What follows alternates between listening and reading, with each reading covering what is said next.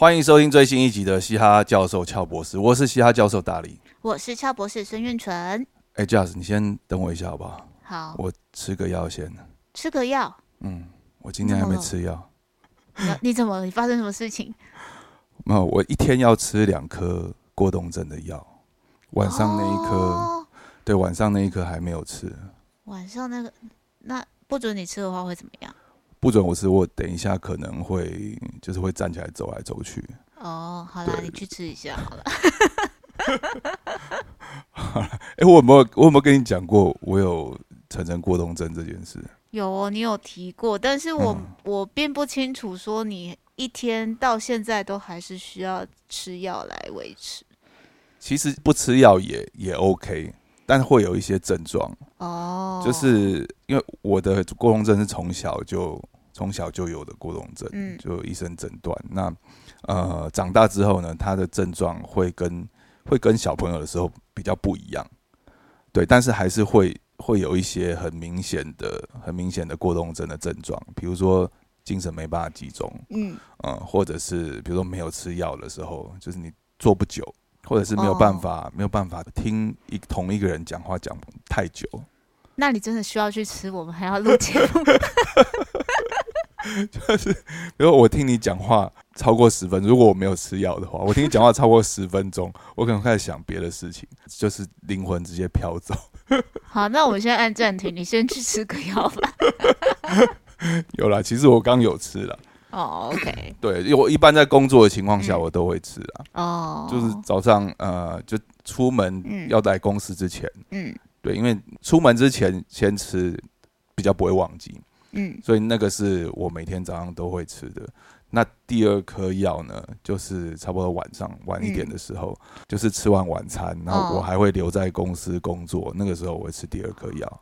OK，哎，我刚突然在想一件事情，因为你从小就开始跳舞，嗯，那你觉得你的这些所谓的症状啊，它有反而成为你跳舞的助力吗？可能多少有一点点，但我觉得帮助并不是很大，并不是说。有过动呃过动症的孩子，嗯，就很喜欢跳舞。其实 我知道啦，我的意思是说，就是那个活动力、活动量会比较大。对对对，可能有哦，因为我发现啊，好像过动症有过动症的孩子比较不会累。嗯，你会觉得，哎，他为什么一直站着？嗯，他为什么一直在那边走来走去？嗯，该休息他也不休息。嗯，对，然后好像体力充沛那样子，但其实他是注意力没办法集中。他是坐不住，他倒不是体力太多。OK，对，像我小时候，国小的时候我就开始，我想想，国小我就开始翘课。嗯，到了呃下午的课程啊，我其实已经就整个上午都坐在那边听数学啊，听国语啊，社会科这种学科的东西。听完之后，下午我大概就撑不住了，我下午会跑去场玩沙、玩溜滑梯。玩荡秋千，然后会被老师，老师就就来操场找我，然后把我抓回去教室。因为下午的课啊，就是老师比较松啊，有的时候什么唱游课啊，还是团体活动那些课，老师比较不会点名。我所以，我从国小就就很喜欢翘课，因为我没有办法在教室坐那么久。那老师有了解你的状况吗？老师其实知道，一开始是老师跟我家长说的。哦，对。然后后来才知道，嗯，这样。对。那我我觉得现在很多老师啊，应该因为呃，其实根据统计啊，嗯，比如在在美国台台湾台湾的统计啊，可能数据没有像像美国那么精准啊，是。所以我就用美国的数据，大约有百分之三到百分之五的儿童患有这个过动症、注意力缺失的这个精神疾病，是哦，对。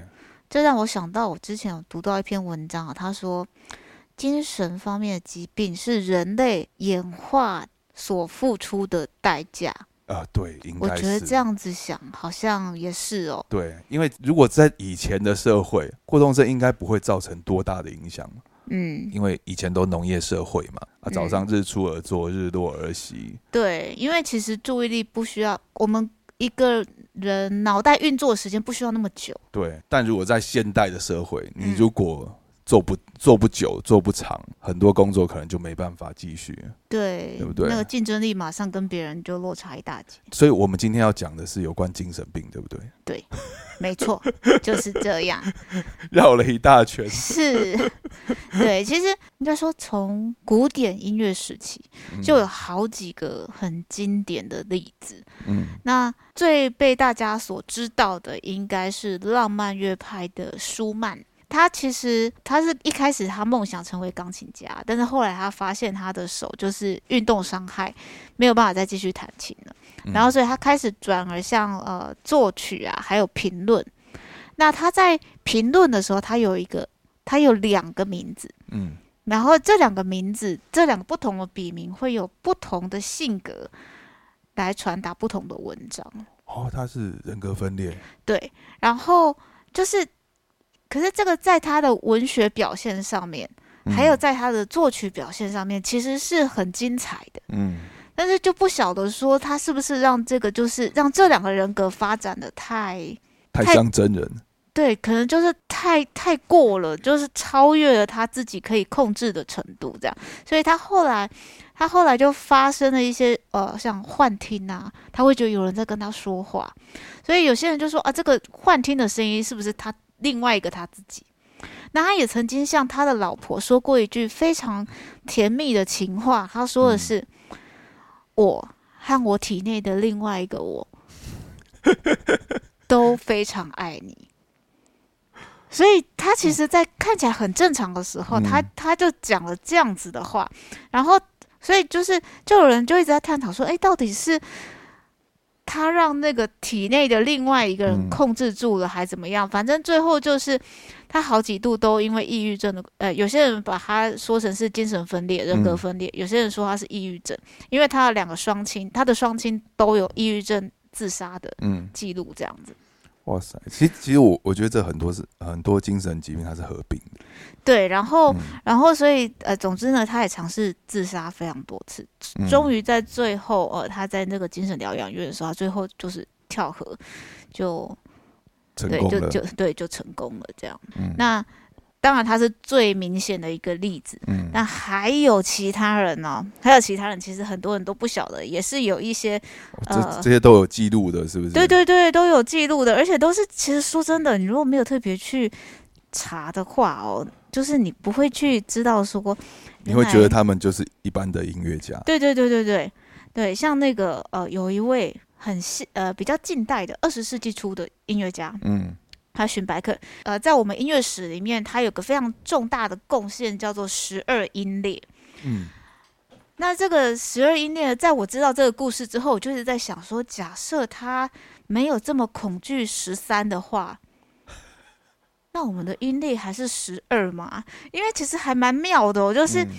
呃，我们都知道西方人觉得十三这个数字是不吉利，对不对？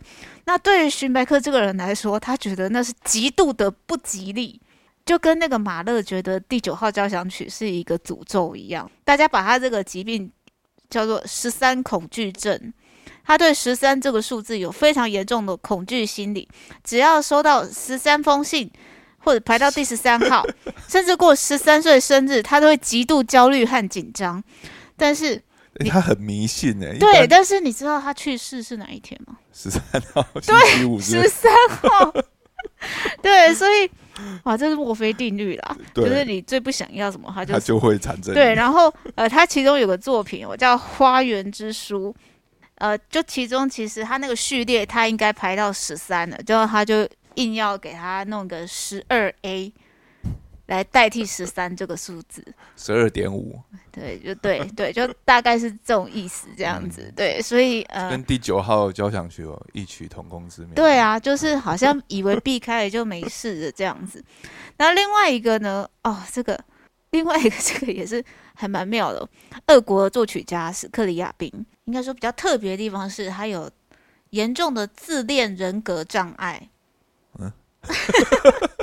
对，哎，这是这算精神疾病的一种吗？在现在很多人都这样子，哎，嗯，对，但是他呈现的方式会比较，会比较，我跟你讲，会会比较诡异一点点啦。哦，呃，就是因为他的那个个人内心世界是比较阴暗的。其实你去听他的音乐，也许我们等一下可以放放放一点音，他的音乐，对，就是他的那个音乐，从他音乐里面，我们就感觉到他心里的那个黑暗面积，就是阴影面积，嗯，应该是蛮大的。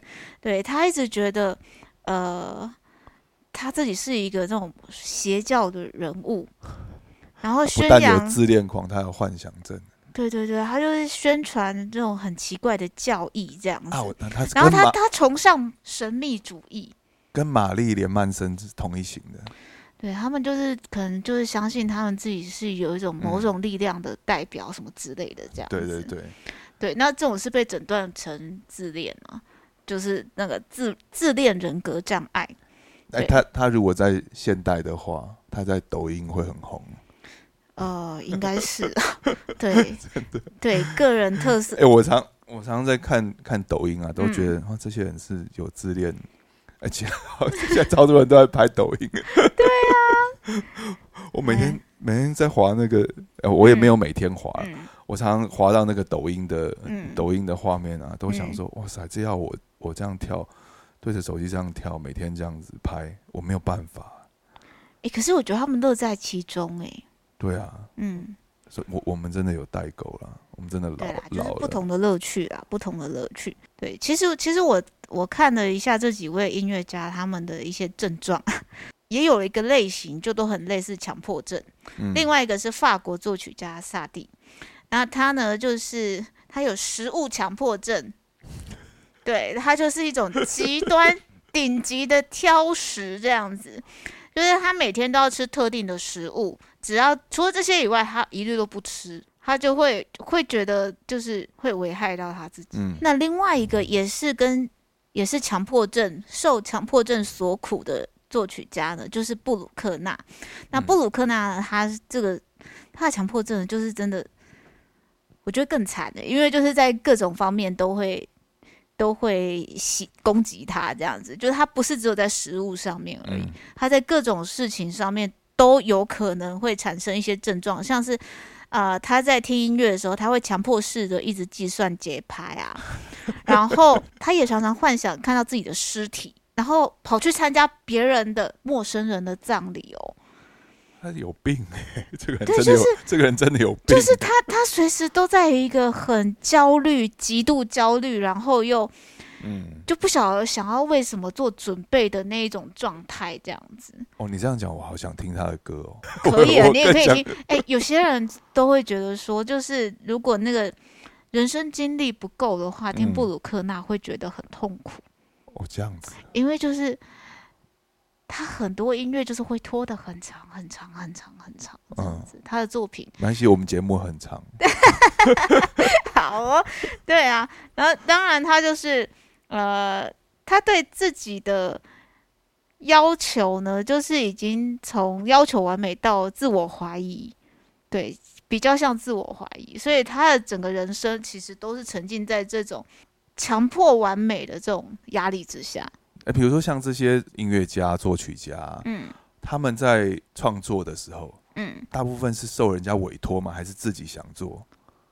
呃，我刚刚讲的这些人，大部分都是自己做的，自己想做。哦，不是像那种商业的作曲家，对对对对对，跟我们之前说到的韩德尔是不一样的。韩德尔 是个很商业的家伙，对对对对，没错。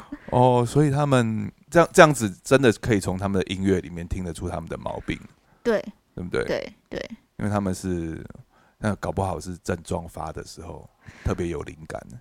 应该是，而且在那种状态应该是最诚实的，就是。最发自内心的时候，嗯，就是接近疯狂的时候做出来的歌，对，嗯，或者是很很人格分裂的时候做出来的，需要一个出口的时候，这些作品就会产生这样子。好了，不然我们先来听听看。哎呦，今天有两首歌我很想听哎，刚才说很黑暗的那个叫那个叫什么？史克里亚宾，史克里亚宾。对，我们等一下来听一首他的钢琴作品。先听他好了。好，嗯。You have begun your dance. From the summit of flight, I now see you in motion, Lord. I discern the colors of surrounding spheres, of the wedding fabrics adorning you. You now live and, drawing nearer to me, lives vital forces bear you away from me, surrounding you with intoxicated visions glittering and frothing, shining and twanging. If my cry of joyful summons had not sounded in your soul, you would not have created, oh sweet Lord, the beginning of all beginnings. You're all longing for me. This is why, to overcome everything, in this creative striving, the night of the abyss will aid you. 哇，我觉得好，我好像在上一种什么神秘学的课程呢？是啊，哎，你刚刚说对了，哎，他这个作品的名字就叫《神秘》， 这是他去世前未完成的一个作品，而且这个作品呢，他本来计划还要加上，就在演出的时候，他本来计划还要加上火焰，还有气味。就是造成一个呃多种声光效果、多媒体的这种表演，其实他是走在很时代尖端的。以那个时候来说，哦，好难理解哦。对，然后对，但是他其实他可以成立一个邪教。我觉得你要听我讲完，你要听我讲完。我我告诉你，他最最奇妙的就是他本来想要在哪里首演这个作品，你知道吗？嗯，他想要在喜马拉雅山上表演，他觉得这样可以开启世界末日。这不是陈升吗？不是，过年的时候到山上去唱。那个陈生没有想要开启世界末日，人家过年是过新年啊。哦，也是。对啊，陈生只是酒喝了多一点而已。是，这这个太强了。真的，所以史克里亚宾他真的就是一个。哎，我真的，我我我有认识一两个朋友，嗯，然后我看他们脸书每天都在写这一些。就是呃光光明啊光线啊天使啊，嗯，然后什么符号啊什么，就是哇，我看他的文章其实用词都很漂亮，嗯，我都看得懂，但不晓得在他写什么。我大概也懂那种感觉，你知道？对 对对对，就是你每一个字拆开看，你都觉得你看得懂这样子，合起来就不知道，合起来就会觉得嗯。就好像是不一样的时空哦，对，就是不同的世界这样子，好好奇妙的感觉。对呀，嗯，哇塞，哎，我有惊艳到，我有惊艳到，嗯，那害我现在脑子 一片混沌，是有点拉不回来，我是不是要再吃一颗药？然后等下我，你刚还有还有另外一个。对，还有另外一个布鲁克纳，可是我跟你说，那个长度是真的不是普通的长啊，他一个作品可能就是要四五十分钟，那我们都不用讲啊。四五十分，那那你就截一，我们就截一小段来听啊。哦，也可以啊，如果你就是想挑战的话。对，我也我也想听听看，我也想让大家听听看。他的作品其实是很好听的，只是说，因为他每个作品的那个长度啊，时间长度真的都很长。嗯，他就是感觉上就是很喜欢把每一句话。很细嚼慢咽的这样子讲出来，这样。没关系，我我们等下把它快转 这样就不是布鲁克纳。然后我在后面再加一组鼓，咚哧咚哧咚哧咚。烦。好，那我们来听听看了。好。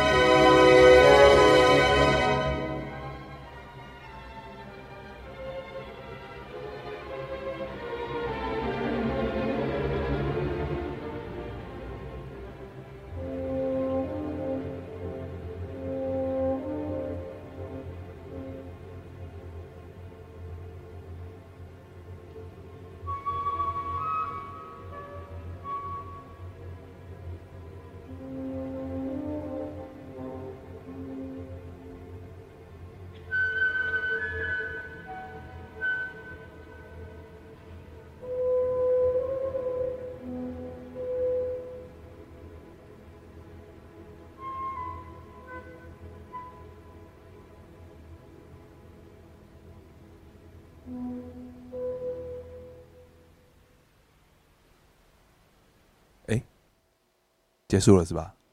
嗯，应该说这一个铺陈，这个铺陈梗结束了。对，我们刚刚听到的是他的第五交响曲里面的其中一个乐段的过门。对，这个作品全部是九十分钟的，我们刚刚听到的一分钟全部都在铺梗而已，这样子。这作品是在看一部长片呢。对啊，你看刚刚我们一直听到同一个东西做每个乐器之间是转换，然后好像快要快要结束，快要断气，哎，又来一个的的之类的这样子。对，他就是。布鲁克纳就是好多这种东西，就是他的声音是好听的，他的整个音乐是好听的，可是他好像就舍不得让所有东西只出现一次。我刚才其实很怕观众 怕，很很怕听众把我们节目切掉。前面应该要建议说，哎，如果你觉得差不多可以快转，就可以转过去。对，但其实如果说你真的就是觉得有做好心理准备的话，嗯。来欣赏其实是还蛮可能会有一种疗愈的作用，但是如果没有做好心理准备的话，可能会就是可能问号会很多。对，而且他的演奏会应该有很多人就尿遁。哎，对，就是看到曲目是布鲁克纳的时候，其实到都要在 都要先做好心理建设。对，要心里要想清楚，说我真的要买这张票这样子。哇塞！而且我如果去听他的演奏会，我可能要吃三四颗过冬症的药。嗯，需要啊。我可能会站起来揍人。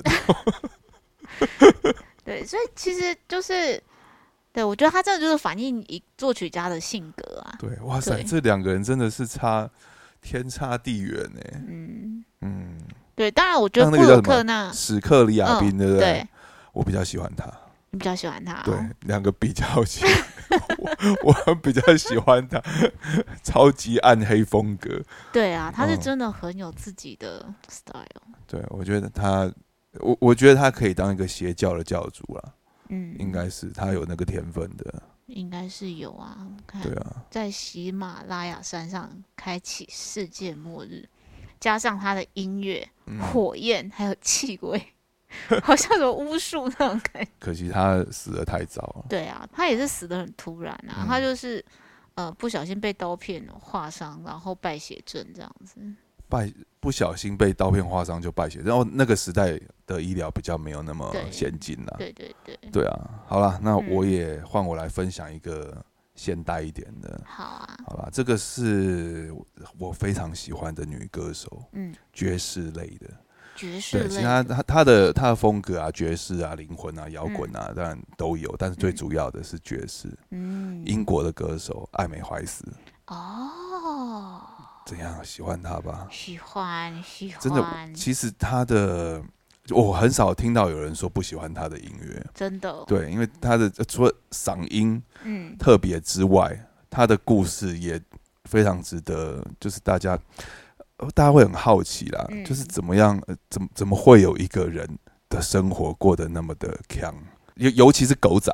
嗯，对，尤其狗仔特别喜欢挖他的生活，是啊，到最后就他成名了之后啊，狗仔就呃，狗仔知道他有这个，比如酗酒啊、吸毒的习惯，对，就每天在他的家外面等，等着他出事。嗯，你知道，到最后他是变成跟狗仔都变成好朋友。他有一次有一个访问，嗯，然后他已经在家里，就是已经已经昏，已已经在家里酒醉了好几天。然后酒醉好几天，对，已经在家酒酒醉好几天了。然后家里没有酒了，嗯。但那一天有一个杂志要来访问他，嗯，对。然后他家里没有啤酒可以招待招待人家嘛，他就他就门打开来，就叫门外的狗仔说：“哎，你去帮我买，去帮我买酒过来。” 他最后有买吗？这应该是有吧，我不知道。反正很很多很坑的，然后。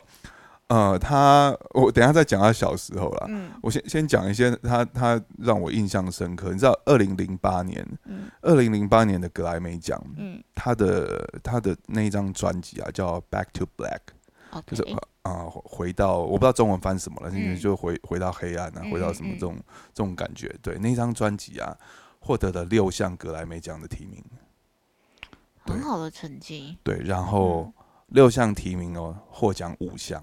最佳新人啊，最佳我记得最佳专辑，还有什么最佳制作啊，呃，最佳我查一下，这边应该哦，有二零零八年度专辑，嗯，年度专辑，年度新人，嗯，最佳流行演唱专辑，最佳流行女歌手，嗯，还有年年度歌曲，五呃五项就是拿了五项格莱美奖，厉害耶！结果你知道吗？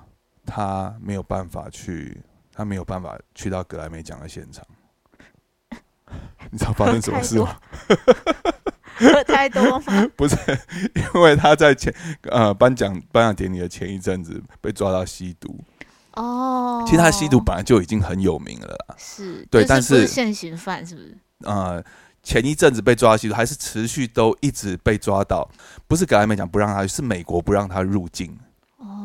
对，所以格莱美奖希望他能够出席颁奖典礼，他入围六项嘛，其实是一个非常非常大的，对啊，非常非常厉害的成就，一次一次入围六项，而且他当年还被提名最佳新人，然后也得奖了。结果这个人没办法来现场，因为美国不让他入境，因为他毒品的问题。哦，多这个人有多强，最后他只能在英国就是现场 live 连线了。OK，对啊。那因为，因为这也很尴尬，啊，就是是很尴尬，没错啊。我如果我今天我如果是格莱美奖的主办单位，嗯，有一个女艺人有这么大的成就，就是空前绝后的，对。结果他他吸毒吸毒吸康了，没有办法来现场领奖。我我有五六个奖，都现场都没有人领。对啊，真的，这样真的很很尴尬，现场很尴尬啦。对对，超级尴尬。但我觉得他可能也，他可能觉得没什么。他应该就觉得，反正他已经做了他要的事情。对啊。对。然后你知道吗？他呃，他的专辑就是从他，因为我记得他零三年出道的，嗯。然后他是二零一一年过世嘛。嗯。他中间，他他这中间呢，他整个音乐生涯拿到超无数的白金唱片。嗯。但他从来没有到过美国本土去演唱，应该他没有，从来没有在美国本土开过巡回演唱会。就是因为药物的问题，还有酗酒，哦对，所以你看这个人有多强，真的，对，但是他就真的没有办法摆脱，哎，对他没有办法摆脱。呃，我讲一下他小时候的事情啦，嗯，对他，其其实他小时候就是一个非常有天分的，他是艺术学校出来的，嗯，非常有呃天分的孩子，嗯，八九岁的时候就被送到艺术学校去学表演，嗯，那个艺术学校有是是那种学戏剧。哦，对，学表演的，学戏剧的。那他的奶奶呢，就觉得哇，他很有唱歌天分。哦，他奶奶自，他他奶奶的，他奶奶有过一段恋爱，然后他奶奶的前男友是一个很有名的爵士歌手。哦，然后他的家族呢，很他很多个叔叔都是爵士乐手，所以他奶奶一下就在他小时候就发现他的天分了。然后，呃，除了把他送去就是呃演艺的学校之外呢，然后假日还让他去上这种唱歌课、音乐课，所以他很小就培养这种表演天分 OK，但其实他小时候就有很多异于常人之处了。我是说精神方面怎么样？他爸爸有写一本书，叫做《我的女儿》，对，然后里面就有描述说艾美怀是小时候是怎么样一个孩子。他们家。我不知道，不知道是因为家族遗传的关系还是怎么样，每个人的嗓门都特别大声，然后每个人都有重听的感觉，就在家里讲话要特别大声才听得到。哦，对，所以呃，小小时候他念书的时候就有被同学排挤，然后他讲话特别对，讲话嗓门太大了。哦，对，但是这个这个毛病呢，也他除了这个这个毛病之外，他也是那种比较不受不不受控的孩子。嗯嗯，其实我为什么这一集的开头我会讲到过动症这件事？因为其实他有一个症，他他的毛病跟我很像，他就是有被医生诊断出过动症的小孩。嗯，对，小时候就是特别不受控的那一种。嗯，然后过动症的孩子啊，其实呃有时候蛮难跟周边周遭的同才相处的，他会没有办法专心听人家听人家说话。嗯，对，然后其实会遭受到排挤啦。然后他这种孩子呢，有的他听不出啊，没有办法听人家说话。其实呃，说话其实有好多个原因，一个是听久了，他可能会有脑雾的感觉哦，他会自己会飘走，或者是啊，他脑子里会自动的把你的声音 mute 掉。你 你知道那种感觉吗？我觉得有时候我练琴也会有这种，也会有这种感觉，就很容易出神，或者是很容易分心，就被别的事情带走。嗯，那像这种人，你跟他相处久了，你会觉得他好像不是很真心，或者平常没有在听你讲话，嗯嗯，而且他很容易离开。啊，懂。对，就是过动症孩子啊，比如说，呃，你在跟他讲话的时候，他可能脸是朝着你。可是他的脚却朝着门外面，嗯，就是他其实是很想走的，嗯嗯嗯，对，然后他很想去做他自己的事情，他有他一个他自己的世界，嗯，所以他小时候就转过蛮多转学，转过好多次，哦，对啊，但是他的音乐天分是很早就被发现的啦，对啊，那但他还有一个很大的问题，呃，酗酒，酗酒还合并合并着药物的问题，嗑药、毒品的问题。这两个加在一起真的是要命哎！对，真的是没救。对啊，对我我讲实话，这两个加在一起，其实其实就没救了。嗯，你呃，他的人生历程啊，其实就是一直在进出乐界所，嗯，然后在毒品啊，毒被毒品控制，然后戒毒，然后又开始被酒精控制，然后戒酒，然后被毒品控制，然后就。人他的人生就是一个这样子的循环，嗯，甚至在他的演唱会上面，其实好多次演唱会你都很清楚，就是你从他的讲话，从他的眼神，嗯，都看得出来他其实状况非常不好，他不是不是酒还没醒，嗯，就是在后台喝了酒，不然就是嗑完药才上台什么之类的，就是。状况很很多，其实其实很多很奇怪的状况，你可以看得出来。从他演唱会的那些记录，你就可以就可以知道，但又不会影响到他的表演。嗯。嗯，呃，有的时候就是喜欢他这种风格的人啊，看到他的状态，反而会觉得哇，好真实哦，好嗨哦，他对。他在台上那个很很强，嗯，很醉，讲出来的话是特特别有 特。特别会感动人，很真实，因为就是完全没有隐藏的状态啊。对。对，像他，比如说他在台上要骂人就骂人，要哭就哭，嗯，对，然后要扛就扛，甚至在台上发呆，发呆发很久，观众就等他发呆，这已经出神了，观众就等他发呆，发完呆之后，他突然出一个声音，嗯，OK。然后观众就鼓掌，感染力真的很强。对他就是这样一个人。嗯，对啊，但呃是很真实，没有错啦。那也因为这样子，我们可以看到很多厉害的作品。嗯，知道吗？他二零零八年那一张得奖的作品，我刚刚讲的格莱美奖六项入围，嗯五项得奖，《Back to Black》。嗯，那张专辑里面啊，有十几首歌。嗯。那那张专辑是她在跟她的前男友分开之后写的。哦，整张专辑里面只有两首歌不是她不是在写她前男友。OK，很妙吧？那据我的推测，有可能都是在连续的几天里面写完。对，但是有可能啊，对啊，对，应该应该是说它里面写了很多。就是比如说她跟她呃前男友，比如在吸毒嗑药嗯。的过程，或者是分离的那种呃悲哀，OK，悲哀凄苦凄凉的那种感觉，内心的表达，或者是呃对她男朋友，就是两个人翻云翻云覆雨啊，或者是爱恨情仇啊什么，反正都写在这张专辑里面，所以是是那种淋漓尽致的，就是把自己内心挖出来给剖开来给大家看的那种专辑的那样子，对。那其实说真，我觉得一般人做不到了。真的，对你如果没有嗑那么多药，没有喝那么多酒，没有这种胆子，对，真的。她前男友也算是心脏很大颗哎。不是，我跟你讲，她前男友是个毒虫哦，那可能也没也没感觉。好，他前男友是个呃，他前男友是个毒虫。然后他在写张专辑之前呢，他前男友甩掉，他前男友甩掉他，另外交另结新欢就对了。OK，对，然后他也，他也就是坦然的接受他前男友已经就是有有另身边另外有别人了。嗯嗯嗯。但他还是不放弃，就是还是很爱这个男生。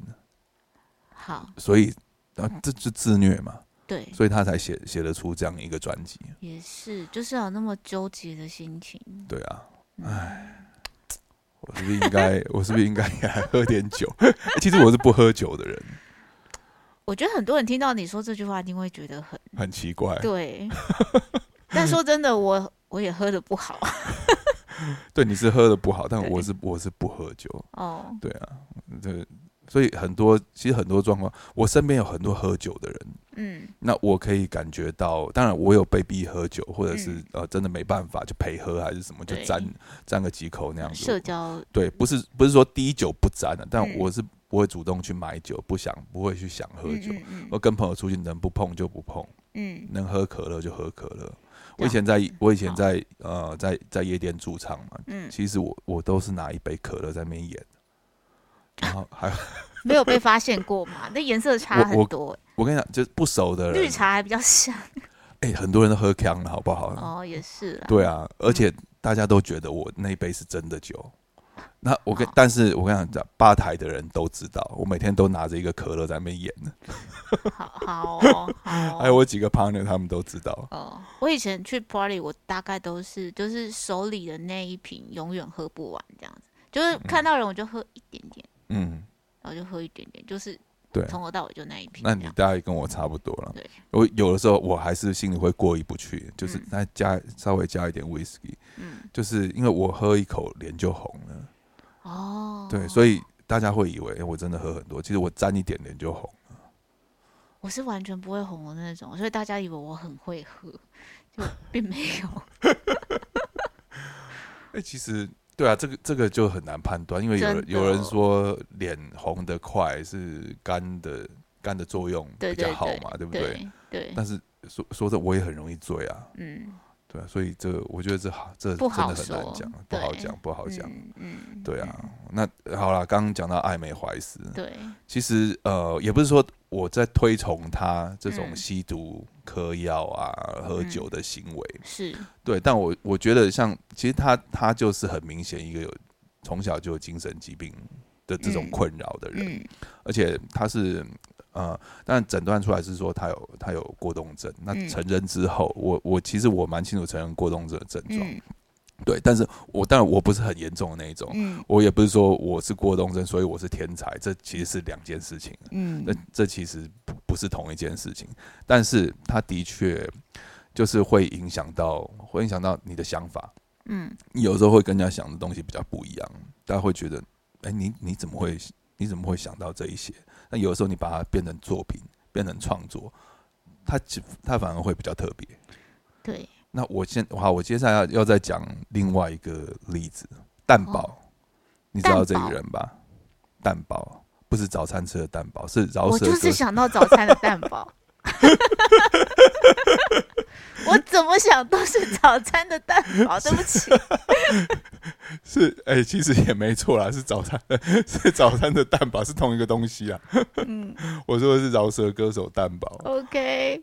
好，OK，真的不知道他。Tell me about it。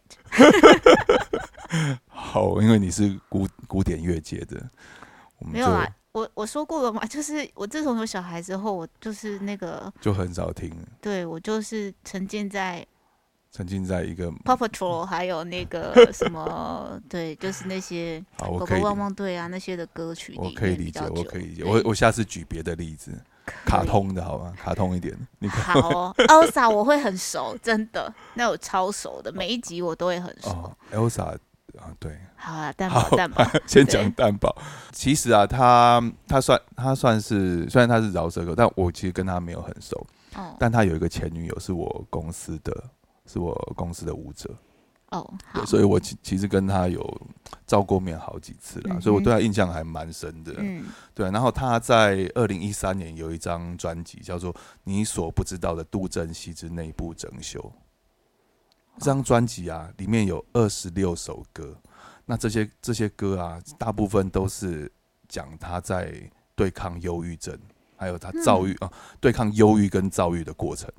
哦，然后啊，这张专辑让他入围了第二十五届的金曲奖男歌手跟最佳专辑专辑制作人三项大奖。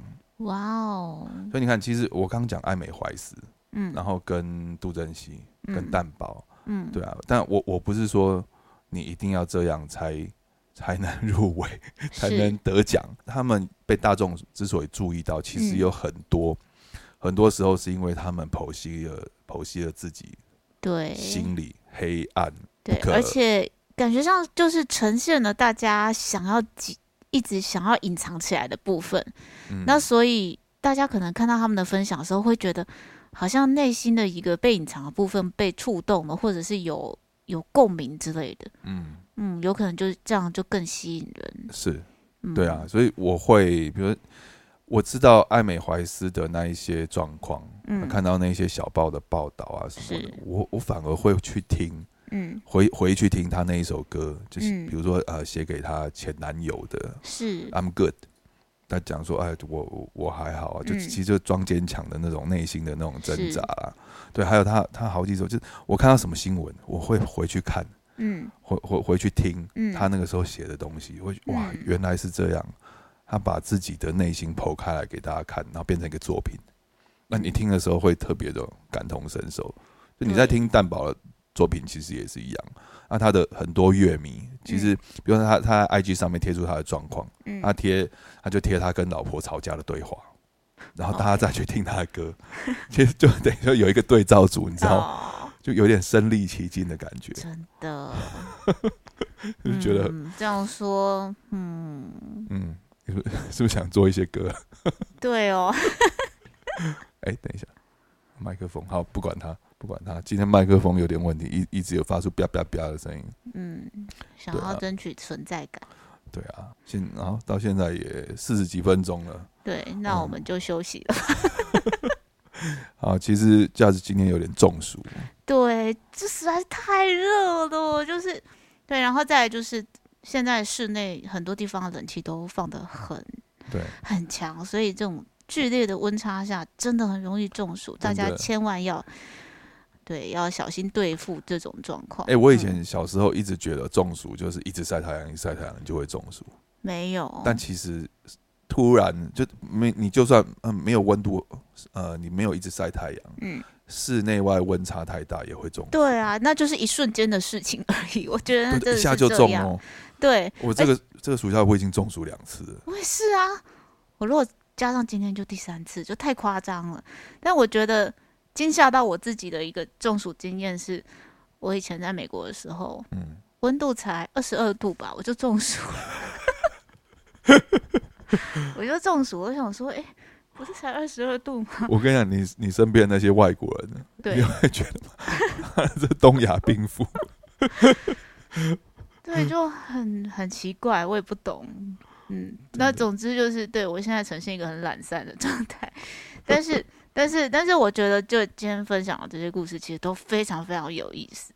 那我也很欢迎大家，就是再去多听一点布鲁克纳其他八十九分钟 之类的。我觉得你的精神状态一定会有开启到另外一个境界。哦，我比较想听那个什么是呃，斯克里亚宾，斯克里亚宾，对他那个神秘真的是很神秘啊。对，我们来看看啊，我我身边有一些朋友很适合这些歌。那我就分享给他。对对对，我会来分享给他们。对对对。好了，今天节目到这边。好。嘻哈教授乔博士，我是达理，我是孙燕纯。我们下期见，拜拜。